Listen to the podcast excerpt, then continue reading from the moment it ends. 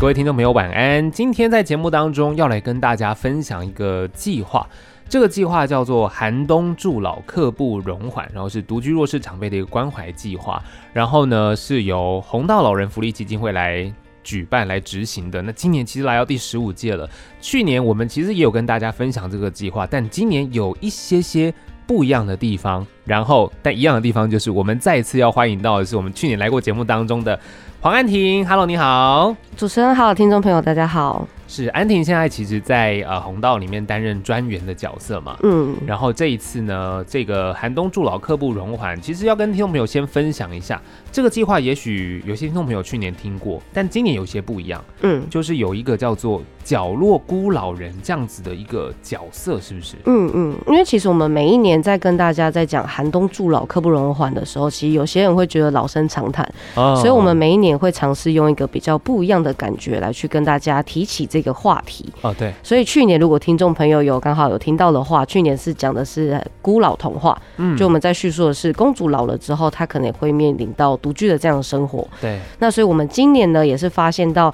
在社会大众的之间有很多虚拟角色，嗯。的 IP 人物，然后他其实可以用一个比较可爱的方式来把长辈的故事来带给大家，然后让大家知道说，哎，其实长辈的故事虽然这样存在，然后他也是这样在社会角落。嗯。那希望大家可以透过这样子的发现，然后去伸出援手来帮助这些我们所谓的角落孤老人。哦，所以角落孤老人这样子在今年提出这样，它有点像是一个算是怎么讲？一个角色游戏 IP 吗？还是还是一个对对对，它其实就像游戏 IP。那我们今年是有做了五五个的 IP 人物。对，那其中一个比较具有指标性的是躺平奶奶。那躺平奶奶，对，他就他的名字也非常的有具有视觉感，因为他就是在讲一些像久卧在床的长辈，他就是每天只能在床上躺着，所以躺着躺着他就只能跟床融为一体，这一种感觉。那我们其实还有其他四个 IP 人物，那其实都是我们在第一线的服务现场当中去发掘到的长辈的故事。嗯嗯，然后希望用这个可爱的方式来让大家知道说，哎，其实长辈就是他们的生活样子是这样子的。哦，真的耶！因为其实我这样打开那个网页啊，嗯、里面就像是呃长耳婆婆，嗯，对，拐杖爷爷、对。复眼阿公，然后还有刚刚讲到躺平奶奶跟泡泡阿妈，对，这些其实就虽然看起来它是很可爱的一个 IP，但它真的有它的一个算是我们所认知到可能有些需要帮助的长者他的状态嘛，他都是有原型人物的。哦，对，所以像我们刚刚你刚刚有提到一个泡泡阿嬷，嗯，泡泡阿嬷其实大家会想说，哎、欸，泡泡是不是全身要洗干净所以变泡泡？但其实不是，她是我们在台中有一个奶奶啊，她其实一个人呃住。然后一个人住之外，因为他曾经年轻的时候，呃，工作有遭遭逢意外，所以他一只手是断臂的。然后，所以对这样子长辈来说，他其实一个人在家是很无力清扫他家里的环境。嗯，所以在那个奶奶家，它里面的话是杂草很多，对，所以杂草丛生的话，就是有很多蚊子。嗯哼，所以我我们那时候印象非常深刻，是我们去奶奶家访视的时候，然后出来，我们每个人全部身上都是一个包一个包。所以我们在讲的泡泡奶奶就是这样一个过。就是他家里无力清扫，所以蚊虫滋生，所以身体会被咬成一包一包的。对，就是在讲这样子的故事。所以我们在讲 IP 人物，它都是有原型的人物存在。哦，对，因为你刚刚讲这个，它上面就写的这个泡泡阿嬷是蚊虫叮咬成包的泡泡阿嬷。对对对对，这个还真的很难想象哎。好像没有注意到这种事情，就是被蚊虫叮咬这件事情。嗯，所以我们那时候去其实蛮震撼的。我们、嗯、我们最震撼的，除了是长辈的环境之外，第二个震撼就是长辈蚊子真的超大只的，长辈下蚊子超大只的。啊、嗯，对对，我觉得这个很重要，因为常常有时候，当然现在冬天嘛，嗯，夏天就会有一些蚊虫叮咬的一些疾病。嗯，这件事对长辈来说，其实如果环境没有清洁，也是一个可能是一个威胁。它也还是会是个隐忧啦，嗯、所以我们在年末的时候，都还是会到长辈家中去帮他做呃大扫除之外，对，然后也会再帮他看一下他居家用电安全。嗯，所以就是用透过这样子整套的呃呃观察，然后来去维持长辈他最最基本的居家安全这样子。对，所以我觉得其实透过这样的方式蛮好的、欸，因为角落孤老人这样的一个 IP，然后上网看到这些角色的。状态其实会觉得哎、欸、很可爱，很贴近，嗯，然后想要更了解，你就会发现像刚刚安婷讲到，他是有原型角色的，嗯嗯，那他这些原型角色其实是有他辛苦的地方，嗯嗯，要唤起大家可能更重视这个议题嘛，嗯，对，没错。那这样子一个角落孤老人，这些 IP 刚刚也有讲到，像是这些，我们再跟大家分享一下好了。因为刚刚讲到了那个躺平奶奶嘛，嗯，还有泡泡阿妈，嗯，那像是比如说长耳婆婆，她是写听力不好的长耳婆婆，她的原型是？她的原型是我们其实会遇到很多长辈，她在年老之后可能会遇到重听的这个现象。啊，所以可是对于重听的这样长辈，并不代表他不希望人家去跟他聊天，所以其实我们在观察的时候，常常会遇到长辈，你跟他讲话有没有，他都还是微笑跟你点头。啊，对。对，听力这件事情很重要，对，然后所以。长耳婆婆，她就是在讲的是，她为了想要更清楚的听到外界的声音，所以她把她的耳朵进化的很长很长，都不想要去放过任何一个亲友的呼喊。对，然后这个也是我们真的在在服务过程很常看到阿公阿嬷，他有时候带助听器，因为助听器其实呃对他们来说声音是全部都会被放大，嗯，噪音也也声音也会变得很大，所以他们在要去接收这样外界的声音的时候，对他们来说是蛮辛苦的。对，因为噪音也放大，其实很不舒服。嗯。因为这就是人的大脑的有趣的地方，就我们的正常的耳朵是可以帮你辨别你现在想要听什么，你就听得到什么。对，所以就是你在人群中会听到自己的名字，就是因为你的大脑会帮你辨识。对，可是助听器进来，它是所有的声音都放大，所以变成他在接收这样的讯息的时候，他需要更慢一点的去理解他现在听到的这些声音，不管是电视、收音机，或者是我们在跟他说话的时候。对耶，嗯，因为听力这件事情其实蛮严重的，就是如果他听力不好，嗯，会影响到他出门的意愿呢。也会啊，也会。嗯、当他听不清楚别人讲话，他就像你刚刚说的啊，他就一直点头微笑。对，对啊，他就只能这样子哎。对，嗯，就很难有一些真的是听到然后给你正面回应，他就是嗯，嗯点头，然后、嗯、对啊，就是这种状况。如果再严重一点的，像有些重听的长辈，他可能慢慢的他会忘记怎么说话。再更严重一点的话，所以其实我们在邀请长辈出门啊，然后都是希望可以透过在这项的社会互动，对，然后让长辈能够延缓，嗯，他所面临到的这些状况，还有这些退化。哦，对，社会互动这件事蛮重要的。然后像刚刚讲到，除了长耳婆婆，接下来还有这个双脚无力的拐杖爷爷。嗯，拐杖爷爷就是在讲，呃，比躺平奶奶好一点的是，他行动不方便，他但是他需要依靠拐杖来去做移动。他的位置，对，所以对于这些独居的阿公阿妈来说，他的这个拐杖反而就变成像是他唯一的家人跟伙伴，嗯、就是他身边外出或是他从椅子上起身不可或缺的一个物品。对，那所以拐杖爷爷就是我们把他的意象做成是那个拐杖已经黏在爷爷的身边，就是他离不开他这种、啊、这种感觉。然后这个拐杖爷爷，我们也有把它做成实体的娃娃。啊，然后这个实体娃娃其实它还蛮好去跟小朋友来去讲这个拐杖爷爷的故事，因为它很视觉，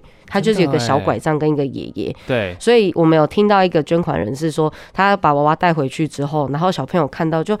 有直接联想到说，哎、欸，我们家的爷爷也是有拐杖的，嗯，然后所以后来这个呃妈妈就很聪很厉害，她也自己 DIY 一下，然后把那个拐杖分开，然后所以那个小朋友就是会去到爷爷旁边，就哎、欸，我也有拐杖哎，这种，所以就会让小朋友他其实可以更呃有一个角度去切入，说，哎、欸，其实我们家有这样子的长辈有存在，但是你也可以多多的去关心他，他其实多了一个话题，嗯。让小朋友还有亲子跟阿公阿妈之间多了一个可以。玩的一个契机，对，就是它是一个桥梁啦。对，它算一个桥梁。嗯，的确也，因为这个拐杖爷爷的那个拐杖，它也是有长眼睛的。对，还有设计的这个。对对对，他是他的伙伴，对，他的家人。然后还有一位就是老花又散光的复眼阿公，然后他就有四只眼睛。对，他就有四只眼睛。那这个也是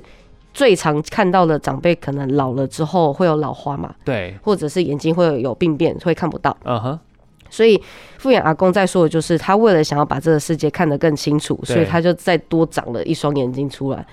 所以他就是叫做复眼阿公。然后，所以对于这样子的长辈，其实有时候，呃，长辈他不想出门，原因有很多，像刚刚我们提到的。诶、欸、听力不好啦，对，或是行动不方便，眼睛不好也是一个很大的问题。嗯、所以有些长辈你可能去看到他，他也会假装他都看得很清楚，因为他还想出门，他不想要被念。哦、对，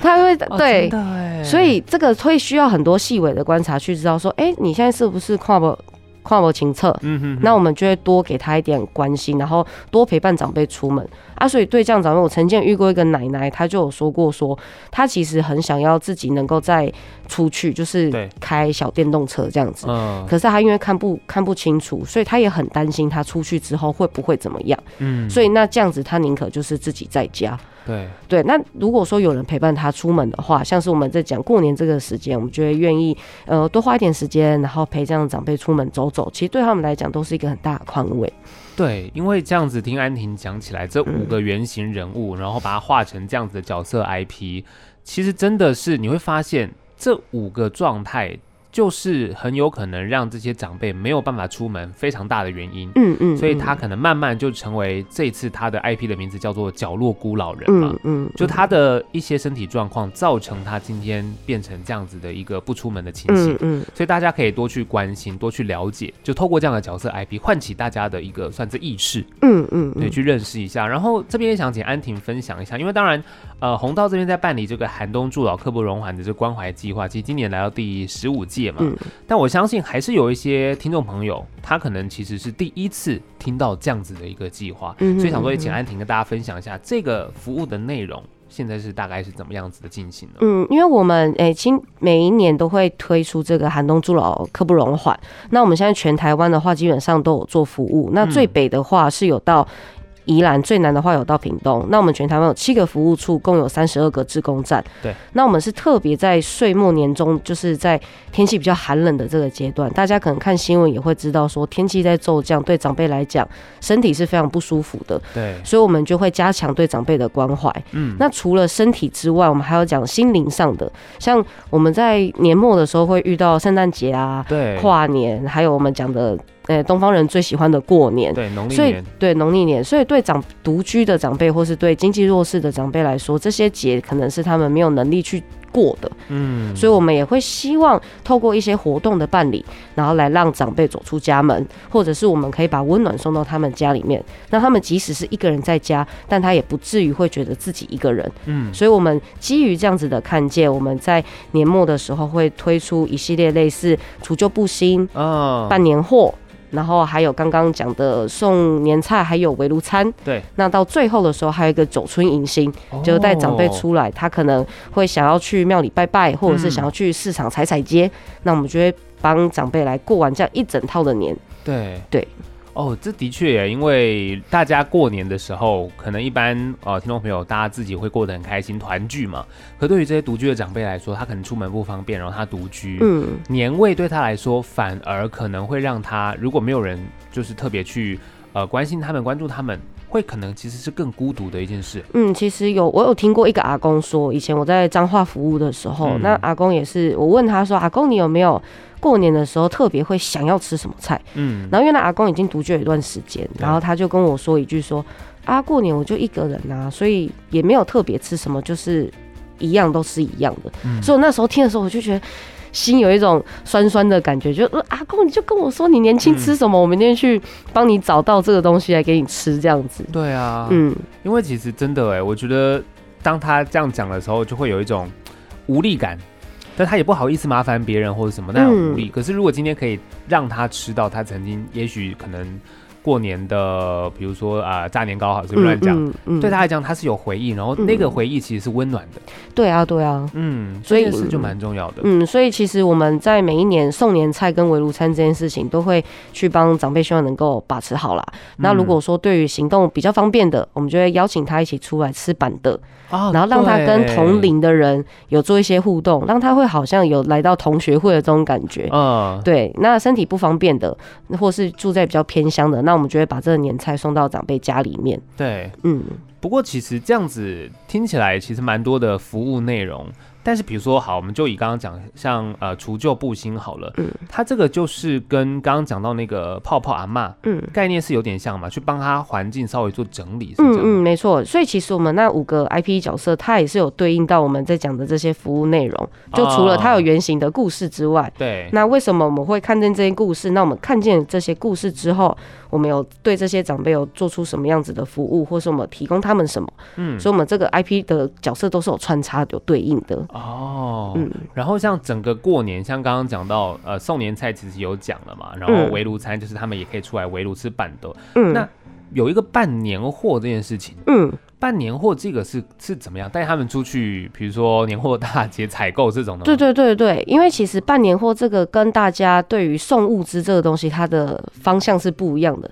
对，送物资是我们把一个物资都准备好，可能有白米、有面条、有卫生纸，送到长辈家中。对。可是当我们在做这个。过程的时候，发现长辈他家里重复的物资很多，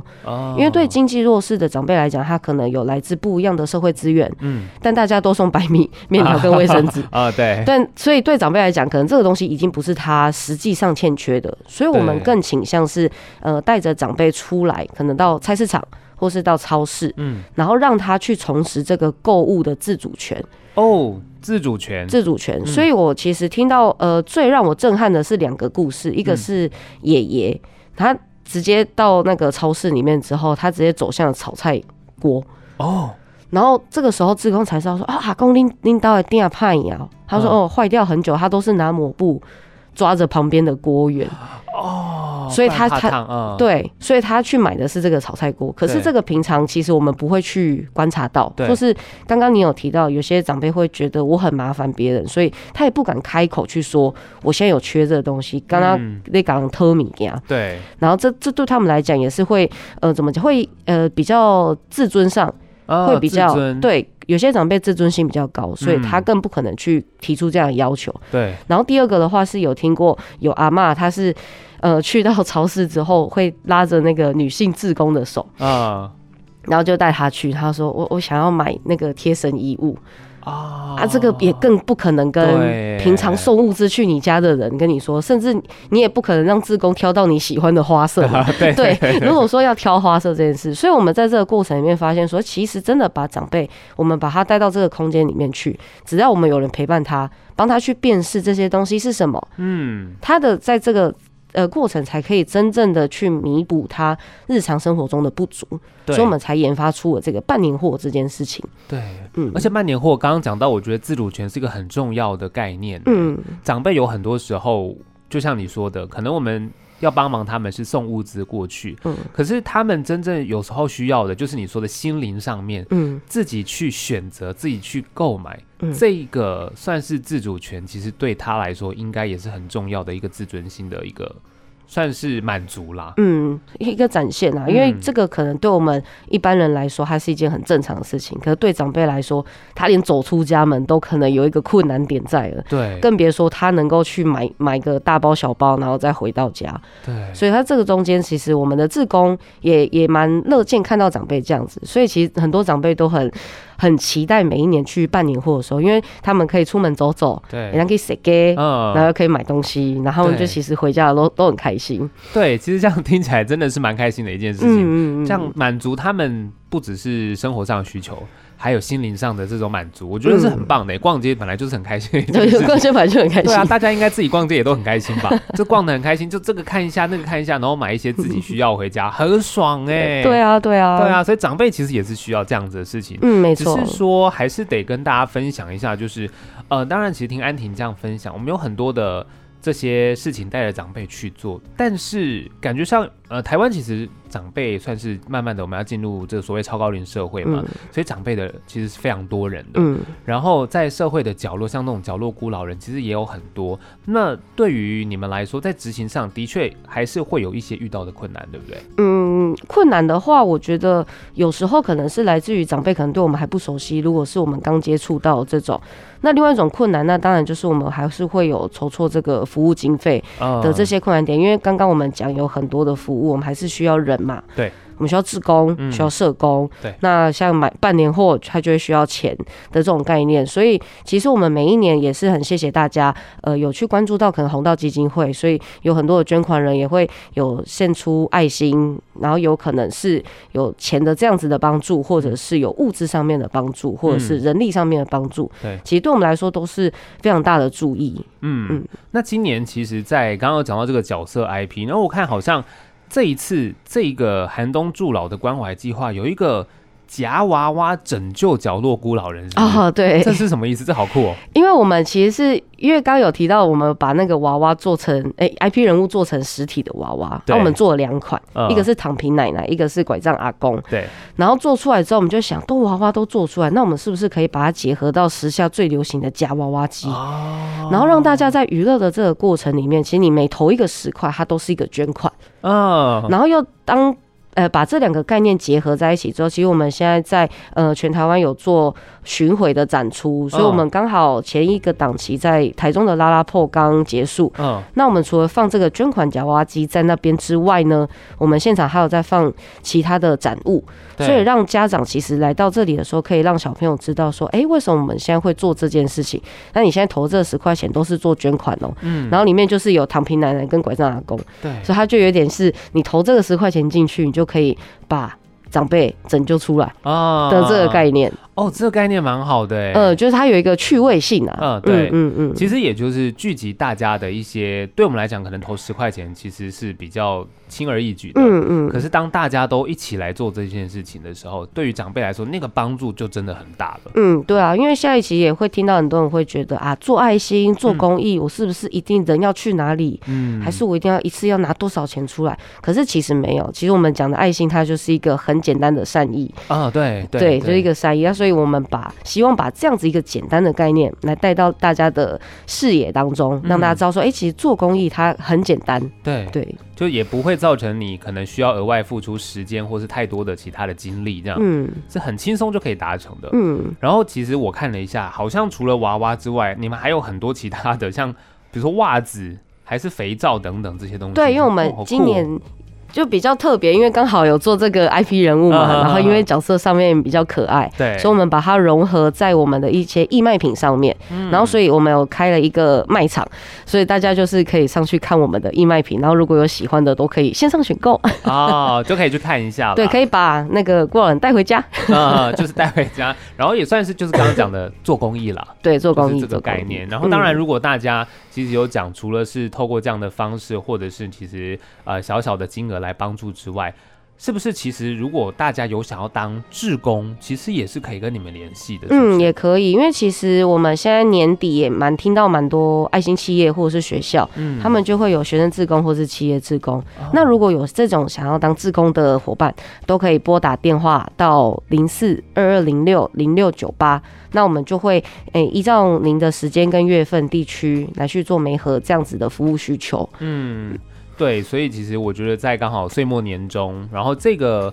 算是寒冬送暖，就每年都会在执行嘛。嗯，所以大家其实或许你以前没有参与过，今年你想要去实际的去服务这些角落孤老人，嗯，透过这样的实际参与的行动，其实你可能也会看到不一样的故事。嗯。对嘛？因为像安婷刚刚讲到，今年这五个角色 IP，其实可能就是你们发现的五个可能具代表性的一个角色，嗯，的原型发展出来。但大家自己实际去服务的时候，你可能又会看到更多其他有别于这样子角色 IP 的爷爷奶奶，嗯，他可能有不一样的需求，这样。嗯嗯嗯，没错。嗯，因为我们其实也听很多志工。我们有很多长期的志工，他可能一做就是一二十年。嗯，然后我觉得对对我这种笑脸郎来说，我觉得好难想象，我连一份工作都很难想象做一二十 年。对，对对，怎么可以做志工做一二十年？嗯，然后那些志工的大哥大姐，我听到最多的回答都是说，他不觉得他在做志工，哦，他觉得他去到这些长辈家是在认识一些老朋友，然后这些老朋友是。呃，可以告诉他很多他人生经历还没有遇到的事情，嗯，所以当他未来在遇到某些事的时候，他反而有很多意见，对，可以去帮助他去做决策。嗯，所以对他而言，他觉得这些长辈的人生故事才是他会一直想要来这边服务的这些原因。所以我听完我就觉得，哦，的确，对，嗯，每一个人他都是一本故事书。嗯，然后你去认识这些长辈，他的故事可能已经很厚了，嗯，你可以从里面，也许只是翻了他某一个章节。或许是你未来会遇到的事情。嗯嗯嗯。哦，这个概念很棒哎。嗯，所以也是这些大哥大姐跟我呃回馈之后啦，所以我之后在我有亲身去接触到长辈的时候，我也特别的会去细细品味长辈他们可能今天在讲这个年轻的故事，他是有什么样子的情绪，有什么原因，嗯、然后我觉得都还蛮让我大开眼界的。哦、因为我觉得长辈其实他们都很勇敢。对，嗯，真的都很勇敢。就当然，除了生命故事之外，也许遇到一些其实可爱的长辈，也可能跟你分享一下年轻他也许有交过几个女朋友、男朋友啊，这种很可爱的故事，你就会觉得，哎、嗯欸，其实这些事情不是只有年轻人会做。对，不是，他们以前也年轻过，也做过很多，而且搞不好比你还疯狂。嗯嗯，嗯 就是有很多可能意想不到的收获。对对对对对。那当然，其实今天节目呃非常开心，安婷来到节目当中跟大家分享这些内容。那如果说听众朋友有兴趣的话，他们要透过网络去搜寻，可以找什么地方呢？呃，可以去诶、搜寻关键字叫红道老人福利基金会，然后就会看到我们的官网。然后官网上面的话，其实除了寒冬助老之外，我们有很多的服务项目跟计划，上面都可以看得到详详细细的介绍。那如果是针针对寒冬助老刻不容缓，想要特别进一步的了解，就打寒冬助老刻不容缓。Oh. 那我们这个活动专业里面就可以看得到角色，哎、欸，刚刚提到的角落孤老人，对，还有我们在做的除旧布新、半年货等等的这些服务介绍。那当然还有我们刚刚讲义卖品啊，oh. 对，那上面的话大家都可以上去翻翻看，哎、欸，有哪些长辈的故事哦，原来他的原型是这样子的，对对，没错。所以大家在上去了解之后，或许其实你自己身边也有一些长辈。那也可以从自己的身边的长辈开始做一下关心，嗯，然后或许你有空有机会，不管你是要去这些夹娃娃机投个十块钱，把角落挂人拯救回家，或者是你要实际当志工，其实我觉得对于大家来说，它都是一个人生不一样的体验啦。对对，也可以这样讲。所以今天非常谢谢安婷来到节目当中，谢谢你，谢谢主持人，谢谢听众朋友。